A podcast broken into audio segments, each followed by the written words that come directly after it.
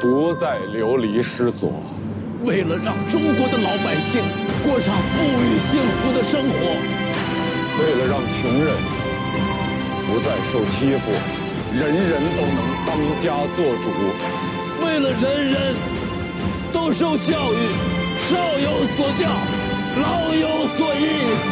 为了中华民富国强。为了民族再造复兴，我愿意奋斗终生。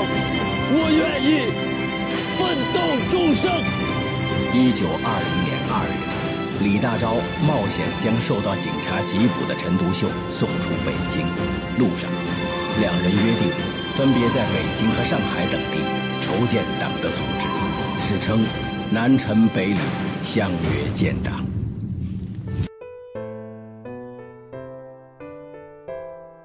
大家好，这里是《海上日记》第四十三期，我是唐小友。现在是二零二二年五月十八日下午，阳光正好，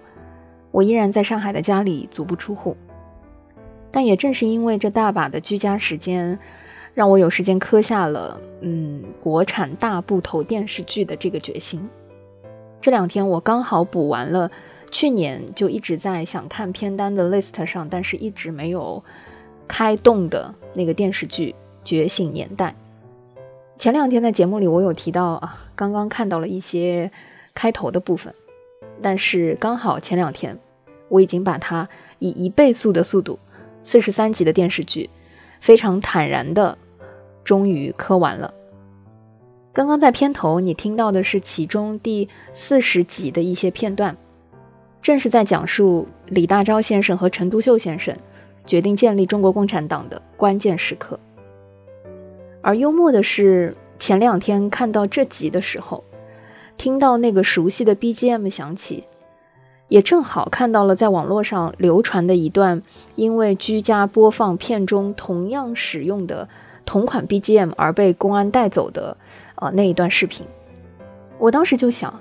如果这会儿。我在家看视频的时候，一不小心把音量开得太大的话，会不会也有警察上门来敲门？哎，不知道两位先生若是看到了因为播放这首曲子而被盘问，会作何感想？《觉醒年代》这个电视剧呢，讲述的就是1915年《青年》杂志啊，后来改名叫《新青年》这本杂志问世，到1921年中国共产党建党。这几年里面，围绕着李大钊、陈独秀、胡适等等很多啊五四新文化运动的这些先驱的故事，这些人曾经都出现在我的这个教科书上，但是直到这部剧之前，可能他们对我来说还只是一些陌生的人名，但是现在更多的是一些活生生的立体的人。那个时候的中国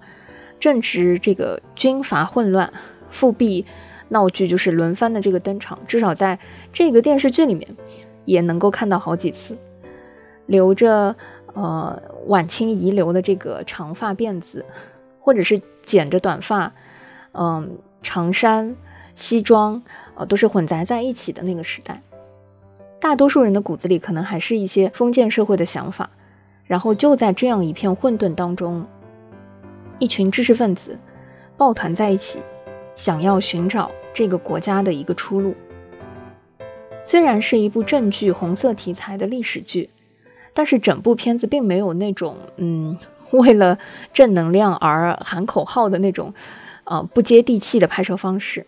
更多的是一些对历史的客观还原，还有一些嗯，对历史人物的立体的这个展现，所以看起来的时候非常的生动。虽然这是一部二零二一年才刚刚面世的去年的作品，但是这部《觉醒年代》它在豆瓣的评分有九点三分，超过四十二万人打分。可能有更多的像我这样看了还没有去豆瓣打分的人，还有很多像我爸妈这样去年就在电视机前呃看完整部剧的人。如果你还没有看过，我是非常推荐你有机会去看一下这部作品的。其实对红色题材啊，我自己是没有任何反感的，只要故事讲得好，作品制作的比较细腻，我甚至会因为呃那些民族大义和舍身取义的君子之道，就经常会泪目。例如说，去年啊，我在我们的节目里给大家推荐过的话剧《浪潮》，就是这一系列里面我自己觉得非常不错的作品。回想起自己当时坐在剧场里，被左联武烈士的那个故事和细节打动的时候，共情的，我觉得还是里面每一个鲜活的生命。《觉醒年代》这部电视剧，我在看的时候，也时不时的会有这样相同的感觉。经常是刚刚要泪目的时候，看着屏幕里面那个弹幕飘过啊，就是啊哭了哭了，泪目了啊，同款这样子的一些同频瞬间。关于《觉醒年代》，我自己最喜欢的一句评论就是，他卸掉了陈独秀、李大钊、鲁迅等等这些历史人物身上的光环，还原了他们一些嗯真实的血肉，他们不再是我们中学课本里那些单调的字眼，而是一个个接地气的。性情卓著的革命先驱，就拿这里面的一些呃经常会出现的人物来说，被孩子们贴上“封建大家长”这个标签的陈独秀，被老婆唤作就是憨驼的那个李大钊，还有看似是反派，实则我觉得是真君子的辜鸿铭等等，这些原先呃活跃在历史中的人物，在这部剧里。看起来都像是身边的一些叔叔伯伯，他就是用一段珍贵的历史帮助我们立体的认识的一帮人。在《觉醒年代》的一些采访里，我看到一些非常有意思的幕后花絮。《觉醒年代》的编剧龙平平，他原先是中共中央文献研究室第三编研部的主任。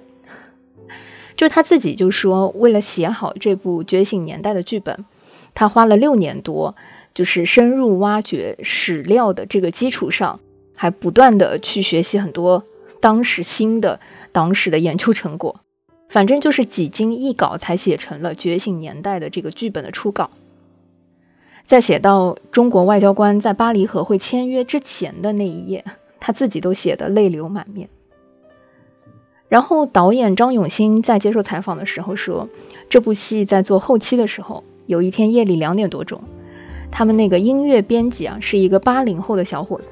就给导演张永新打电话。他说他做到这场戏就是，呃，巴黎和会签约之前的那场戏，他自己都受不了，跑出来平复了一下心情，再回去重新工作。就张永新说，这是一个平常会跟他经常开玩笑、嬉皮笑脸的一个小兄弟。然后他就问这个小兄弟说：“为什么？是觉得憋屈吗？”然后这个音乐编辑师就说：“哎，就实在是觉得太委屈、太屈辱、太难受了。”这是一个八零后的孩子看这部戏的时候的那种感触。我们时常说，一个好的作品，首先是要做的人、创作者投入了足够的精力和心力，感动了他们自己，然后才有可能把这种能量传递出来，感动到看的人。可能《觉醒年代》就是这样一部，我觉得有同样能量传递、不容错过的作品吧。其实和剧中那些血气方刚的这个人物相比，最最让我印象深刻的。甚至是，呃，有一种崇敬感的，是当时的北大校长蔡元培。如果你仔细去看《觉醒年代》这部戏，你总是能看到一位，呃，个子娇小的，嗯，不高大的，年迈的老者啊，夹着公文包四处奔走，四处穿梭。这个人对任何人都是一种态度温和、温良恭俭让的这个姿态。然后每一次的低头弯腰鞠躬，都几乎在九十度左右。谁能相信这就是一位清末翰林，更是中华民国当时的首任教育总长，后来的北大校长蔡元培先生？即便是看剧，其实都能感受到，先生当时是看不到身上的那种傲慢或者是狂妄的。历史上真实的蔡元培，就曾经被誉为是两袖清风。一身低调。据说去北大上任的第一天，当时的校警就相当于我们现在学校门口的保安大叔吧。脱帽向新的校长鞠躬行礼的时候，根据以往的经验，校长可能就不理不睬，或者是微微颔首点头就走了。然而蔡元培竟然从马上下来，摘了礼帽，规规矩矩地向校警们鞠了一躬，而且每日如此。或许也正是蔡元培这样的人格魅力，才造就了后来北大的兼容并包、百家争鸣的盛况。尤其是在《觉醒年代》这部作品里，也时常能看到当时各种新文化和旧思想的碰撞，不同的知识分子都持有各自的观点，而正是因为蔡元培的包容和他的粘合，才把大家聚在了一起。甚至呃，在剧中一向自视甚高的那个辜鸿铭啊，都说中国只有两个好人，一个是我，另一个就是蔡元培。知乎上就有一个问题啊，说《觉醒年代》这部剧究竟给你带来了什么？然后一位网友的答案就说：“我们很难从书中几句生平介绍里面去了解这些伟人走过了怎样的波澜壮阔、英勇无畏的一生。但是这部电视剧让我们真正有机会走进了那个时代，走进了那群人。如果说《觉醒年代》给我……其他的一些深刻的印象和标签是什么？那肯定是离不开北大和红楼这些关键性的地标。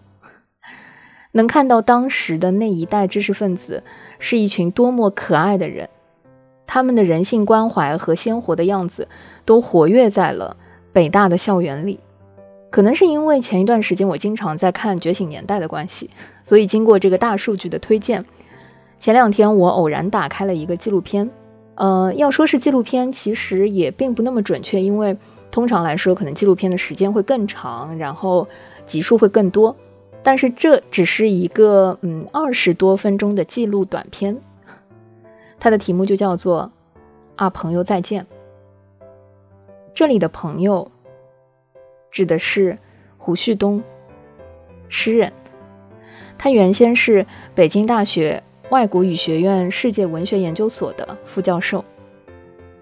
二零二一年八月二十二日，胡旭东因为突发疾病在北京去世，终年只有四十七岁。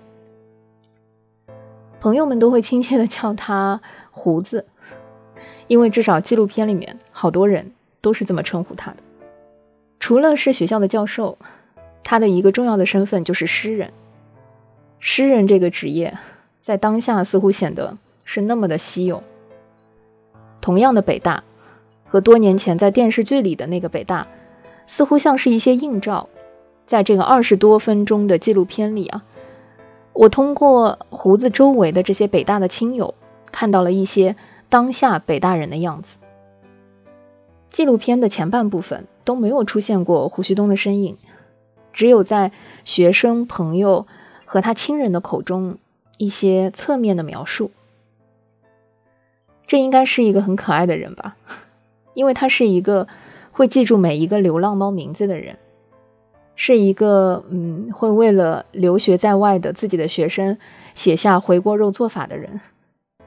是一个会默默的给曾经嗯暗恋过彼此的那些学生创造机会的人。